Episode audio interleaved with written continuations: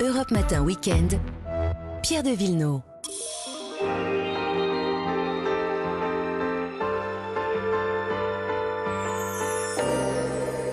En balade le dimanche avec Vanessa Zah et Marion Sauveur. Bonjour, à vous deux. bonjour à tous, Pierre. Direction la Normandie, la Seine-Maritime, Vanessa, pour célébrer notre gentleman cambrioleur préféré. J'ai nommé Arsène Lupin. Ah oui, parce qu'on en reparle beaucoup aujourd'hui à cause du succès de la série Lupin, dont Mhm. tout le monde Mais oui. parle hein, sur, euh, sur Netflix avec Omar Sy. Omar Sy qui est un grand admirateur évidemment d'Arsène Lupin. L'occasion Nord hein, de partir sur ses traces euh, à Étretat. Donc, qui dit Lupin dit évidemment Maurice euh, Leblanc. Maurice Leblanc. Donc, c'est en 1918, c'est 9 ans hein, après la sortie de l'Aiguille Creuse, qu'il achète sa villa, le Clos Lupin. Euh, il y passe énormément de temps. Il faut savoir que Étretat était à la mode. Il n'y avait pas encore de Deauville, donc on avait déjà Offenbach, Maupassant qui venait. Ouais. Maupassant avait même une maison là-bas. Et donc, dans ce clos, bah, c'est une autre de ses aventures. Il disait même que c'était son meilleur Lupin. Et ça, c'est sa petite fille euh, Florence Leblanc qui me l'a confié. Et c'est justement Florence qui a donné vie à cette villa en en faisant une maison d'écrivain, mais pas du tout un musée hein, euh, poussiéreux du tout. On est dans une maison scénarisée. Elle a même créé un parcours scénographique hyper original qui existe maintenant depuis une vingtaine d'années. Alors une intrigue policière qui était à la, à la recherche du trésor de l'aiguille et qui se déroulait en 40 minutes avec la voix de Georges Descrières qui à l'époque avait été l'un des très très bons lupins de la, de la télévision, le, le lupin de la télévision. Ah oui, alors ça, c'est la voix de Georges Descrières, une totalement Madeleine mythique, hein. de Proust. hein. On est devant notre écran avec cette série en noir et blanc. On l'écoute quand même deux secondes. Arsène Lupin lui-même pour vous servir. Voilà. Oh, je ne vous avais pas reconnu. Euh, Allez, c'est lui, himself, qui va vous guider euh, justement euh, euh, découvrir ses exploits, ses conquêtes féminines, ses personnalités.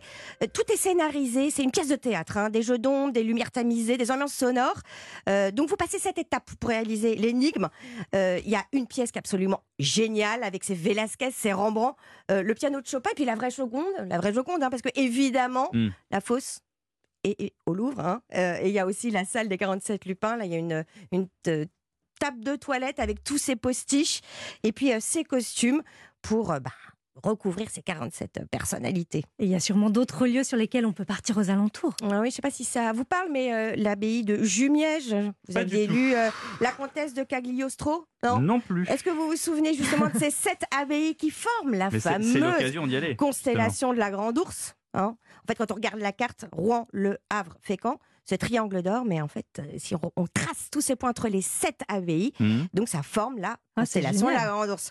Euh, Il y a aussi donc euh, l'abbaye de Valmont qui sert de cadre hein, au début euh, de l'aiguille creuse.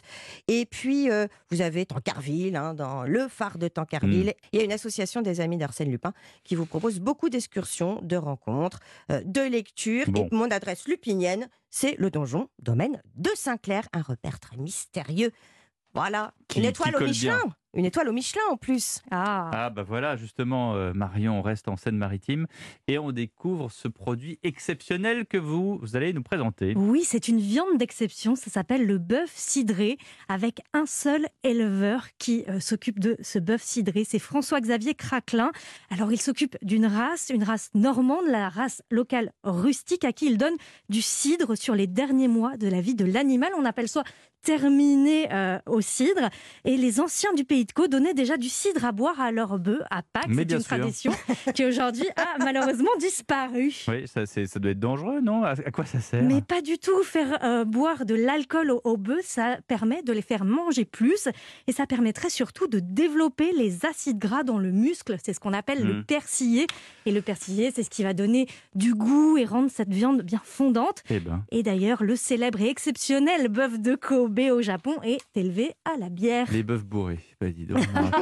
Mais non, pas du tout. Mais alors au Japon, il paraît que les bœufs de Kobe, ils ont droit à des massages, et la musique classique. Exactement, et ça se passe exactement pareil chez François-Xavier Craquelin. De la musique classique pour une belle ambiance de travail et des brosses de massage qui facilitent la circulation sanguine euh, de 200 la euros le kilo l'entrecôte. Mais ça va bien plus loin hein, chez, euh, chez François-Xavier Craquelin. C'est tout un environnement. Alors, il n'élève que 15 bœufs Contrairement à cidrés. combien euh, pour une exploitation normale? Ah mais c'est énorme. Des Là, ce sont centaines, ouais. voilà les, les bœufs sont dans des enclos dans des enclos bien séparés. Ils sont élevés de manière traditionnelle, huit mois par an à l'extérieur. D'ailleurs, ils peuvent se réfugier sous les pommiers puisqu'il euh, il produit lui-même euh, son cidre et il les alimente par ce qu'il cultive, que ce soit de la luzerne, des betteraves, euh, des résidus de lin. Et l'élevage dure un an de plus en moyenne qu'un élevage Ah ouais, traditionnel, Mm. trois ans et demi. Et puis, il leur donne donc les quatre derniers mois de leur vie ce cidre, ce cidre qui n'a pas fait de prise de mousse en bouteille et qu'on appelle là-bas le besson.